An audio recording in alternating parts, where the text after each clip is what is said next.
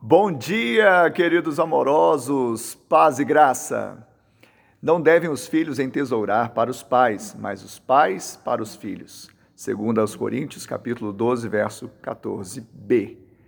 Nós vemos aqui contexto de Paulo indo pela terceira vez à região da Acaia. Ele se dirige aos seus filhos espirituais, mas há um princípio natural.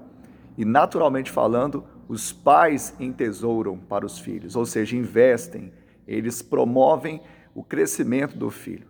Não apenas com tesouros desta terra, mas especialmente com tesouros do céu, ou seja, a palavra de Deus, a presença de Deus. Com certeza, tudo que o amor toca enriquece, tudo que ele produz permanece. Que você, pai, possa investir no seu filho, esse amor que vem do céu, e certamente ele será um tesouro.